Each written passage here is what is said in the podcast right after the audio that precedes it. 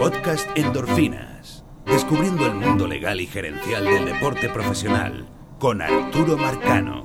Bienvenidos a una nueva dosis, episodio o capítulo de Endorfinas. Vamos a hablar de un tema de los preacuerdos y vamos a empezar de una vez con una nota de prensa publicada por el Diario Libre, escrita por Natanael Pérez Nero, que compartió Dionisio Soldevila en el día de ayer. Y yo creo que voy a leer la nota tal como está escrita y luego vamos a hacer algunos comentarios y algunas reflexiones eh, sobre esto para quizás entender más el proceso y quizás más que todo entender cuáles serían, cuáles son o cuáles serían también los argumentos de, de los equipos de grandes ligas en este sentido. Pero la nota dice lo siguiente, en enero del 2018, cuando tenía 14 años, Willy Faña hizo un acuerdo verbal en su hogar de San Francisco de Macorís por 1.8 millones de dólares con los angelinos de Anaheim, en presencia de su entonces gerente Billy Epler, quien sería, que sería oficializado en julio del 2020. Faña, un jardinero entrenado por José Alfredo Sánchez, recibió utilería del equipo californiano y no se exhibió ante otros clubes, respetando el pacto. La pandemia ocasionó que se, mueva, que se moviera la fecha para el 15 de enero del 2021, pero el 18 de diciembre del 2020, Brian Parker, director internacional de la organización, llamó a Faña para comunicarle que el pacto se caía. El infielder venezolano Kaderson Pavón, entrenado por JD Osuna en Boca Chica, corre un destino similar al ser notificado que el acuerdo verbal acordado con los angelinos en febrero del 2018 por 425 mil dólares quedaba sin efecto. Pavón firmó en el 2021 por 150 mil dólares con los Rangers, pero Faría tuvo que esperar un año y en enero pasado los Mets le dieron un bono de 1.5 millones de dólares. Pero tanto los familiares de los jugadores como su agente, Ulises Cabrera, entendieron que había que enfrentar esa práctica común en el salvaje negocio del béisbol en el país y sometieron a la justicia a los angelinos por daños y perjuicios. La querella fue sometida ante el Tribunal de Primera Instancia de la provincia de Santo Domingo a finales del 2021 y este miércoles habrá audiencia, o sea, este miércoles que acaba de pasar, esto lo estoy grabando un primero de septiembre, con las partes. Los querellantes buscan una compensación de 17 millones de dólares por el caso de Faña y 4.2 millones de dólares por el de Pavón. Los peloteros y los entrenadores que los ayudan a llegar a las grandes ligas están desnudos frente a los equipos ahora mismo. No hay ninguna protección y están expensas de que los equipos quieran por la razón que sea. Están expensas de los que los equipos quieran por la razón que sea. No es justo, pero tampoco es legal un contrato. Es un contrato, sea firmado o no firmado. Y ambas partes tienen responsabilidad frente a un acuerdo, dijo Cabrera al Diario Libre. Lo que pasa es que los equipos han usado la falta de consecuencias como una forma de escaparse, de hacer lo que le da la gana a costa de los peloteros y la familia. Es un abuso de alguien que tiene que decir no. Diego Cabrera, también presidente de la Dominican Prosper League, la plataforma donde jugaron Faña y Pavón. Cabrera envió un email tanto al sindicato de peloteros como a las grandes ligas donde le plantea el problema y les, exige enfrentarlo en momento en que las negociaciones para la implementación de un sorteo internacional está frisada. El problema de los equipos y los jugadores que se retractan de los tratos en una responsabilidad se resuelve al tener un sistema de informes en los que los equipos deben informar a cada uno de los tratos que tienen, cuándo se acordaron, cuánto se acordó, con quién acordaron, cuáles son los lazos, si los hay, tienen los jugadores entre sí. También un reconocimiento de que el jugador en ese momento está libre de lesiones o pruebas de droga fallidas una línea de base de rendimiento físico. si una de las partes se retracta de un acuerdo sin motivo, se le podría prohibir a ese jugador que firme ese año calendario o el equipo podría perder su fondo de bonificación por el monto previamente acordado, escribió Cabrera. vamos con algunos comentarios sobre, sobre esto. Y, yo posiblemente no, no, no estoy de acuerdo, y seguramente no estoy de acuerdo con algunas cosas que dijo Ulises Cabrera, a quien no conozco, pero lo respeto por, por, haberlo seguido. Es el mismo agente que negoció el contrato de Julio Rodríguez y trabaja en Octagon y con, él también trabaja Anaima, Acta, a quien sí conozco y a quien aprecio. y es una gran profesional. Así que no, cuando haya una disparidad de criterios aquí no es, no es un asunto que, estoy criticando el trabajo que ellos hacen, porque posiblemente y, seguramente son personas más inteligentes que yo, eh, simplemente a veces uno hace estos procesos sabiendo que hay algunos riesgos, pero de allí saca cosas positivas, ¿no? Entonces, pero vamos, vamos a lo que ya, ya escucharon lo que es la, la versión de, bueno, lo que es el proceso en sí, la demanda y los comentarios de Cabrera. Entonces, vamos a iniciar.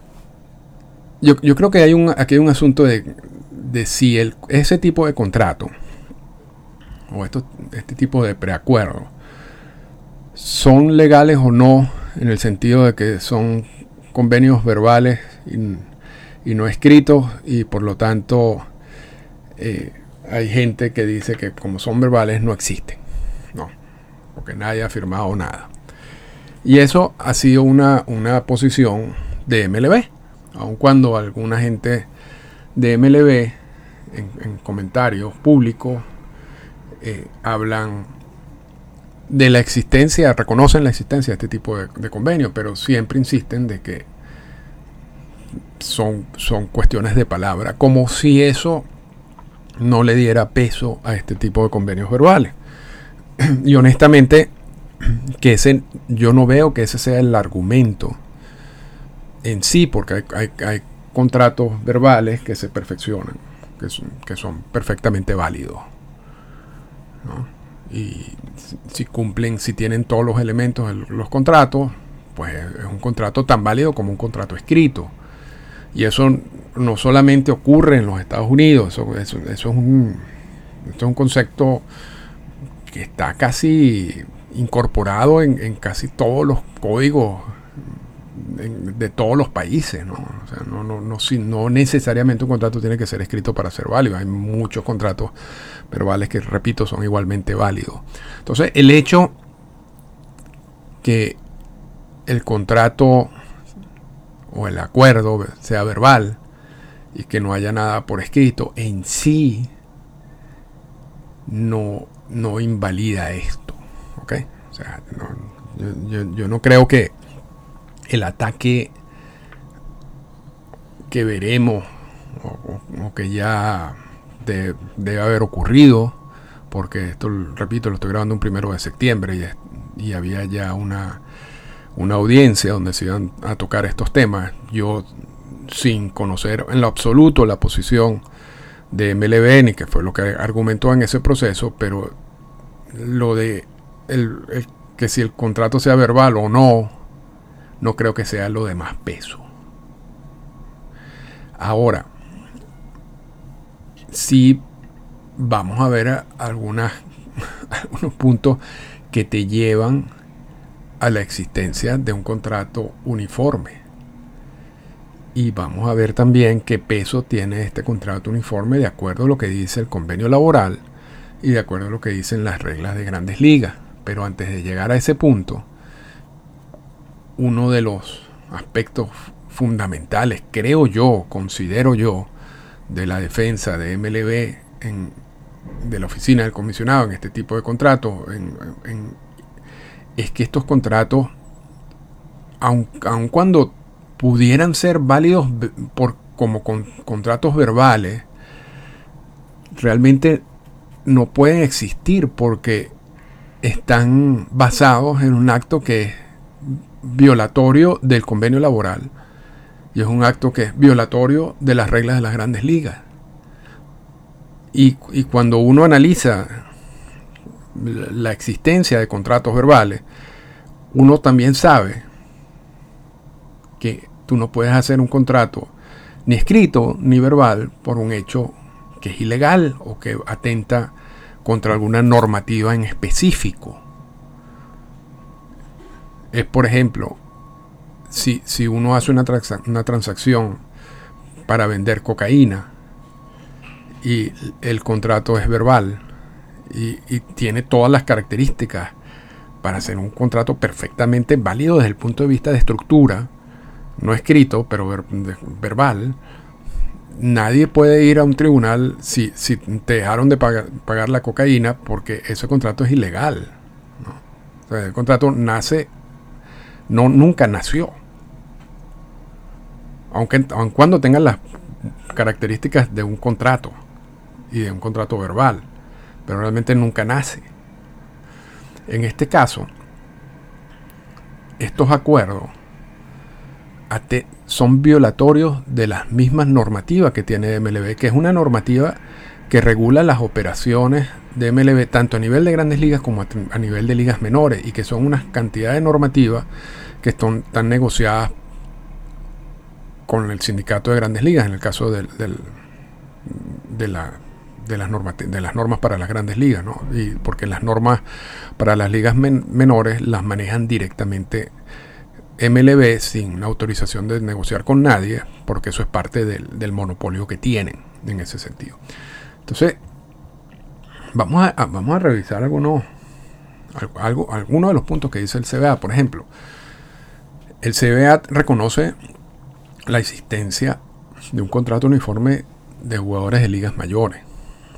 Y, voy a empezar a tocar estos, todos estos puntos y después van, van a ver que tiene sentido.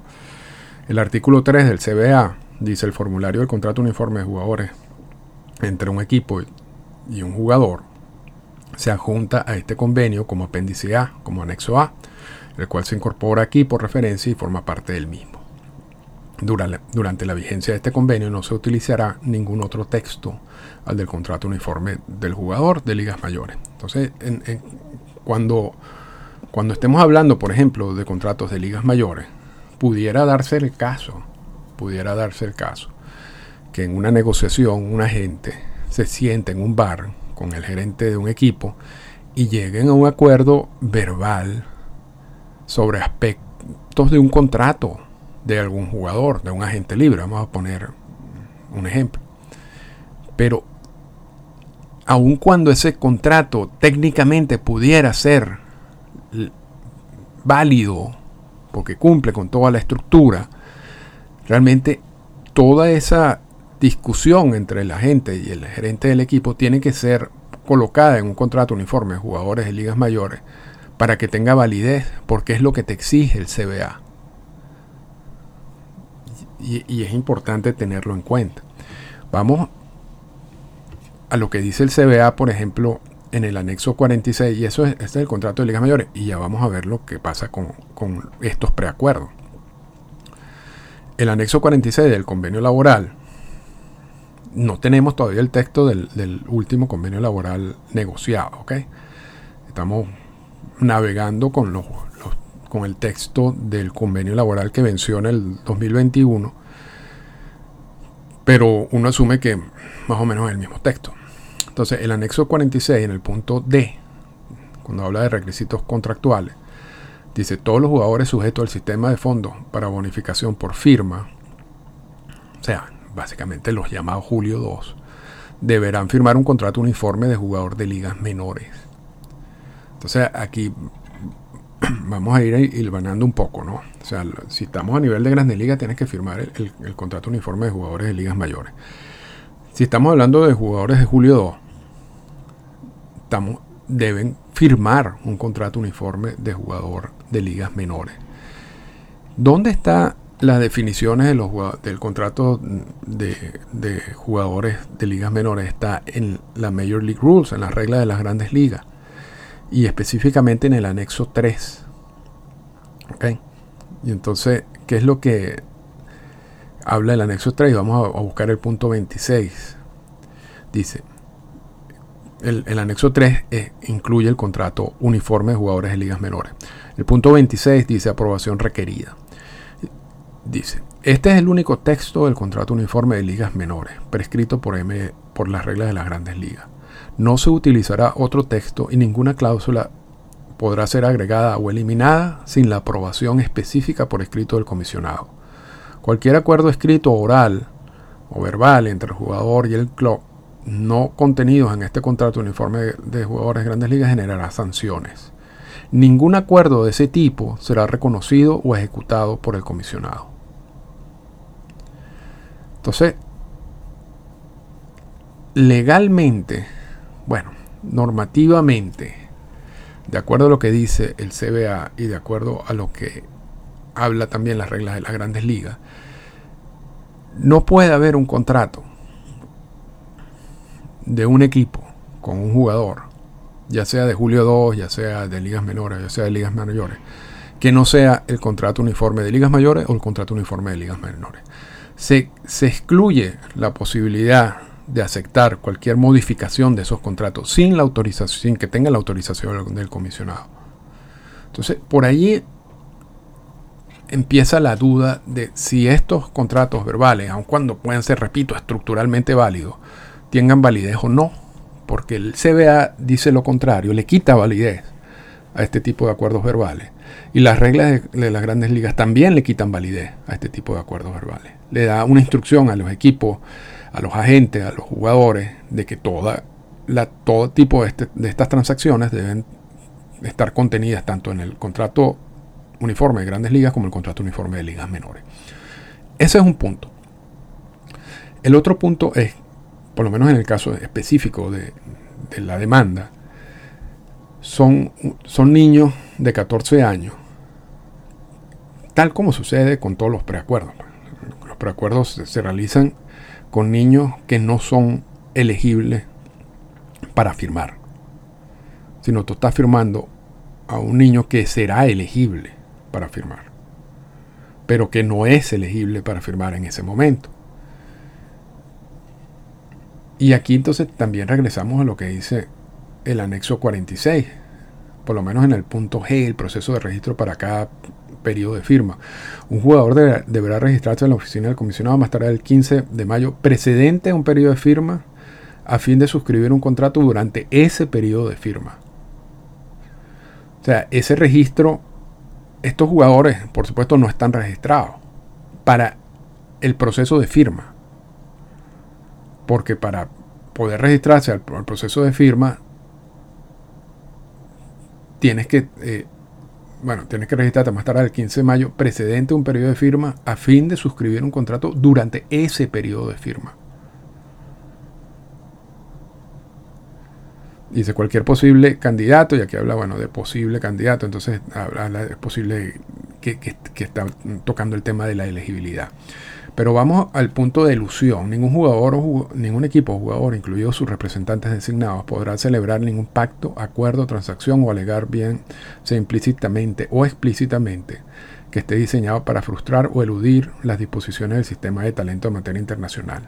Cualquier equipo o su representante que se, que se descubra haya dedicado a eludir o intentar eludir las citadas disposiciones quedará sujeto a sanciones por comisionado, incluyendo multas, suspensiones, falta de aprobación de las transacciones y pérdida de futuro derecho a la firma.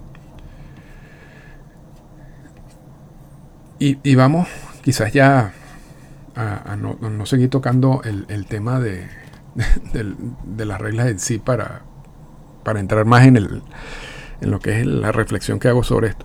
Estos, estos acuerdos verbales son con jugadores que no son elegibles para firmar. Que no pueden ser elegibles para firmar porque no tienen la edad. Entonces, tienes un acuerdo verbal que ya el CBA y las reglas de las grandes ligas te dice que no puede existir. Tienes un acuerdo con un niño que no es elegible para firmar. También de acuerdo con el CBA. Y quieres que un tribunal le dé validez a esa transacción. Entonces, y yo, y yo entiendo el punto de que esto es una práctica común, porque eso, eso es un buen alegato. Es decir, bueno, el CBA podrá decir misa y las reglas de las grandes ligas podrán decir misa, pero el comportamiento de los equipos claramente indican que esto ya es como una práctica común afirmar a niños que no son elegibles para la firma y a través de, de, estas, de estos contratos verbales es una práctica común en Latinoamérica. Entonces, que no esté reconocida por el CBA, que no está reconocida por las reglas, grandes, las reglas de grandes ligas, bueno, ya eso no es tanto mi problema. Ya sería un problema de MLB, la oficina del comisionado, del sindicato. Pero de que existe, existe, y de que hay un reconocimiento, si se quiere, tácito por parte de las grandes ligas, lo hay porque ellos mismos reconocen que esto ocurre. Entonces es como quitarnos un poquito de la validez del contrato verbal a decir que esto es una práctica común, reconocida por las grandes ligas, de alguna manera reconocida por las grandes ligas. Pero volvemos al punto, el, el CBA nos dice específicamente que estos contratos verbales no existen que todo contrato que involucre jugadores de ligas mayores y ligas menores, porque también eh, lo incluye como el anexo 46, después vimos el, texto en las reglas de las grandes ligas sobre el contrato de ligas menores, tiene que ser escrito y tiene que ser el contrato uniforme, no puede ser otra cosa. Pero además de eso, también, repito, viene el punto de que son jugadores que no son elegibles. O sea, que eso para, para la regla en sí estos jugadores no existen. Entonces, ¿cómo ¿Cómo le vas a dar validez por esa vía a un contrato que nunca existió, que nunca nació? Y también hay otros aspectos, porque si tú le das, vamos a suponer que un tribunal, y yo desconozco las leyes dominicanas, pero básicamente yo creo que podría ser el mismo argumento en Venezuela y podría ser el mismo argumento en muchos otros países. Así que esta, esta es una reflexión general. Y, antes de, ver cuál sería la consecuencia de que un tribunal diga, sí, esto es un contrato. Vamos a decir una cosa, yo, yo entiendo que esto es injusto y yo entiendo que además que muchos de estos jugadores que reciban estos preacuerdos empiezan a ilusionarse y también empiezan a mover dinero con base a ese preacuerdo. Y si se les cae el preacuerdo, muchas de esas familias se ponen en problemas porque ya han recibido un dinero de prestamista y a veces son, es dinero considerable y luego se les cae el negocio y entonces lo que tienen son deudas porque ya seguramente gastan ese dinero. Eso quitando la parte de la ilusión. ¿Y por qué algunos preacuerdos eh, son respetados y otros no? Yo creo que también ahí entra el factor de qué tan fuerte es el entrenador que realizó el preacuerdo, ¿no? Porque mientras más fuerte y más recursos tenga, más posibilidad existe de que ese preacuerdo se respete. Un, un preacuerdo por un agente mediano o pequeño quizás no tenga esa posibilidad. Aun cuando también hay preacuerdos que quizás han sido anulados de, agentes grandes, pero en términos generales no es lo mismo un preacuerdo de un, de un agente que tenga mucho más recursos que alguno que no, tiene, no tenga recursos. Pero vamos entonces al punto, y, y, es, y todo eso yo lo reconozco y me, parece injusto, y, pero me, me parece un poco parte de este sistema salvaje de firmas internacionales que, se puede corregir y que se puede limpiar a través de un draft internacional, y eso lo hemos mencionado anteriormente. Pero obviemos eso. ¿Qué pasa si, por ejemplo, un tribunal dice, eso es un contrato verbal perfectamente válido, y tú estás en la obligación de cumplir con tu, con tu con ese contrato, con ese, ese precontrato. Porque realmente lo que es una promesa a contratar, no es un contrato. O sea, lo que el, el acuerdo es que una vez cuando tú seas elegible, yo te voy a firmar por ese monto de dinero. Entonces, lo que se puede reconocer es que existió esa promesa. Y entonces, no, no, sé, posiblemente el equipo dirá, bueno, yo prometí eso, pero yo puedo fácilmente no terminar de cumplir la promesa. no estoy obligado a cumplir la promesa. Eso fue una promesa que yo hice que muchas cosas pueden cambiar desde el momento en que yo hago la promesa al momento en que el jugador es elegible y lo puedo firmar. Quizás eso pueda ser un, un alegato. Pero vamos incluso a aceptar que un tribunal en cualquier país diga, eso es un contrato, no es una promesa, eso es un contrato. Y allí las grandes ligas dirán, bueno, eso no puede ser un contrato porque los contratos están negociados en el CBA. Y el contrato de ligas menores, yo lo redacto porque tengo el monopolio de ligas menores por una ley de los Estados Unidos. Y vamos a, vamos a salir un poquito de la jurisdicción. Bueno, que la jurisdicción también es importante, pero vamos a... olvídense, vamos a, vamos a seguir con, el, con el pensamiento ese. Entonces, yo tendría, en dado caso, si tú dices que eso fue un contrato, reflejar ese contrato en los formularios, en el formulario adecuado, que en este caso sería un contrato uniforme de ligas menores. El contrato uniforme de ligas menores, en la hora de un conflicto, quien debe resolver ese conflicto es el comisionado de las grandes ligas. Entonces, vamos a suponer, el, tribunal dice, esto es un contrato. Bueno, vamos a reflejar ese contrato en, en, el contrato uniforme de ligas menores, porque es la única manera que tenga validez. Entonces, refleja la promesa en ese contrato uniforme de ligas menores. Y vamos a asumir que el equipo decide no firmar al jugador. ¿Qué es lo que pasa incluyendo, o sea, ya, ya, incorporada la promesa dentro del contrato? ¿Qué, pasaría en ese caso? Bueno, el jugador tendría la posibilidad de, de acudir ante el comisionado de las grandes ligas para que resuelva ese problema. Lo cual es una, es una cosa absurda, porque es obvio que el comisionado de las grandes ligas es un empleado de los, los, dueños de equipo y que uno de los equipos va a ser parte de esta querella, pero así es como está redactado eso. Y posiblemente cuando haya un sindicato de ligas menores, uno de los aspectos sea quitarle el poder del comisionado a la hora de la toma de esas, a, la a, la, hora de, de tomar ese tipo de decisiones. Entonces, si, si todo esto, y, qué va a decir el, comisionado de las grandes ligas? Bueno, muy posiblemente diga que el equipo pueda salirse de esa promesa de pago. Porque resultaría totalmente absurdo que reconozca esas promesas de pago o, los preacuerdos, porque estarías abriendo ahí una, una caja de Pandora importante. Imagínense la cantidad de, si tú le das la legalidad o la validez de todos esos preacuerdos, la cantidad de problemas en que se va a meter los equipos de grandes ligas y las grandes ligas. Entonces es obvio que el comisionado no va a abrir esa puerta. Entonces, y además, este contrato uniforme de ligas mayores, ligas menores, habla de que todo, todo proceso legal termina con la decisión del comisionado o en el caso del, convenio del CBA con la decisión del árbitro independiente, y que las leyes que rigen toda posibilidad de, algún problema contractual o relacionado con el contrato de ligas mayores o ligas menores es la ley del Estado de Nueva York. Entonces la jurisdicción es el, es el Estado de Nueva York. Entonces, sí, y con esto cerramos, incluso si un tribunal le da cierta validez a esos contratos, y tienes que terminar reflejándolo en los contratos uniformes de ligas mayores o ligas menores.